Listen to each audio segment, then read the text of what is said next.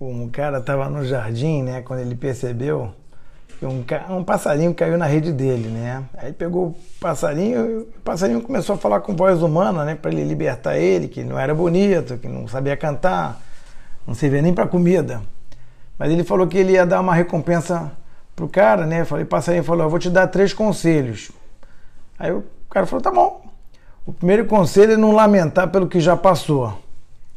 O segundo conselho é não desejar aquilo que você não pode ter. E o terceiro conselho é não acreditar no impossível. O cara gostou dos três conselhos, né? Não lamentar pelo que já passou, não desejar aquilo que não pode ter e não acreditar no impossível. E libertou o passarinho. O passarinho voando começou a rir dele, né? Falei, por que você está rindo de mim? Porque eu te enganei. Eu tenho dentro de mim uma pedra preciosa, um diamante do tamanho de um ovo. Aí o homem voltou e disse para ele assim: vem cá, vem, vem aqui que eu vou te dar de comer e beber. E vou te dar aquecer no frio. Aí o passarinho disse logo para ele: ó, tu esqueceu, acabou de esquecer os três conselhos que eu te dei? O primeiro, para não lamentar o que já passou. Você lamenta ter me libertado. O segundo é não desejar aquilo que não pode ter. E você me deseja de volta, eu não vou voltar. E o terceiro é acreditar no impossível. E você acreditou que eu tenho ovo dentro de mim. Essa paraxá se chama Tetsaver, que é comandar. E ela fala sobre as roupas do Kohen Gadol, em especial sobre o peitoral, que é uma coisa interessante, o efod, que tinham duas pedras preciosas que brilhavam de acordo com o que se perguntava para elas. Né? E tinha os sinos do, do, da roupa do Kohen Gadol, o turbante que ele usava. Tudo isso tem ensinamentos realmente super incríveis. Só o efod, por exemplo, já me parece o primeiro computador da época. Né? Imagina você, né, as luzinhas respondendo a você e o próprio Hashem respondendo dúvidas que a gente não conseguia saber sozinho, né? É bacana. Mas eu queria falar hoje, hoje sobre, a, a, sobre Purim, sobre a festa que a gente está vivendo, né? Em que o Aman, que era o, era o vizir lá, é, ele, ele descendia do Amaleque, que era um, era um povo que Deus mandou destruir. Mas o Saul não fez isso, né? E, e um descendente virou esse, esse Amaleque, que é que é o povo que nos quer nos destruir, e, e um deles virou o Amano. É, através de uma solução final, ele queria acabar com o povo judeu, vamos dizer assim, né? Simplesmente é, terminar com o povo judeu num dia só. Quer dizer, dizem também que os nazistas descendem desse povo, né? É, e, e, isso aconteceu por qual motivo? O motivo principal é que o, o, o Nabucodonosor, que é o rei da Pérsia na época, tinha dado uma festa que durou seis meses e o povo começou a acreditar no Nabucodonosor.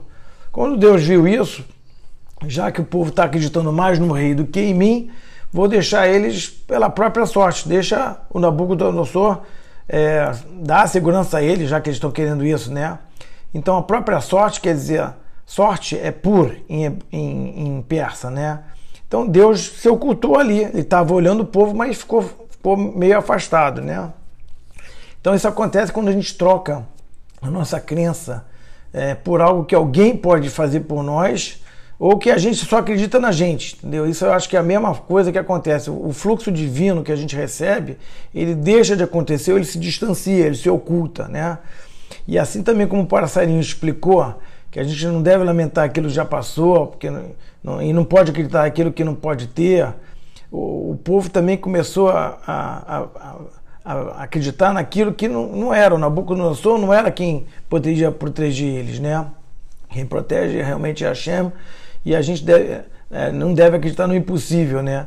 É, você não é o único dono do seu caminho, entendeu? A que é o nome da Megillah Esther, né? É o único livro que Deus não aparece uma única vez. É, é como se ele até no livro ele se afastasse, ele se ocultasse, né? E justamente a gente faz essa brincadeira com máscaras, tudo que a máscara simboliza essa ocultação. Né? Ela, na verdade, não muda o que a gente é. A gente continua sendo o que a gente é, porém, muitas vezes, às vezes, por conta da sociedade ou do que os outros querem que a gente seja, a gente acaba ocultando realmente quem a gente é e a gente deixa de ser nós mesmos, entendeu? Por isso que a, a, a gente, sem máscara, a gente consegue melhorar o nosso potencial e mostrar realmente que a gente é. Então, que a gente possa tirar as máscaras, principalmente a máscara do Covid também agora, é, em breve para ser, a gente ser o que a gente pode ser, né? Então, uma boa semana para vocês, muitas alegrias para todos nós e que o mês de Adar, que é um mês que, que traz muitas alegrias reveladas, a gente possa sentir isso, se Deus quiser, em todos nós, com nossas famílias. Obrigado e até já.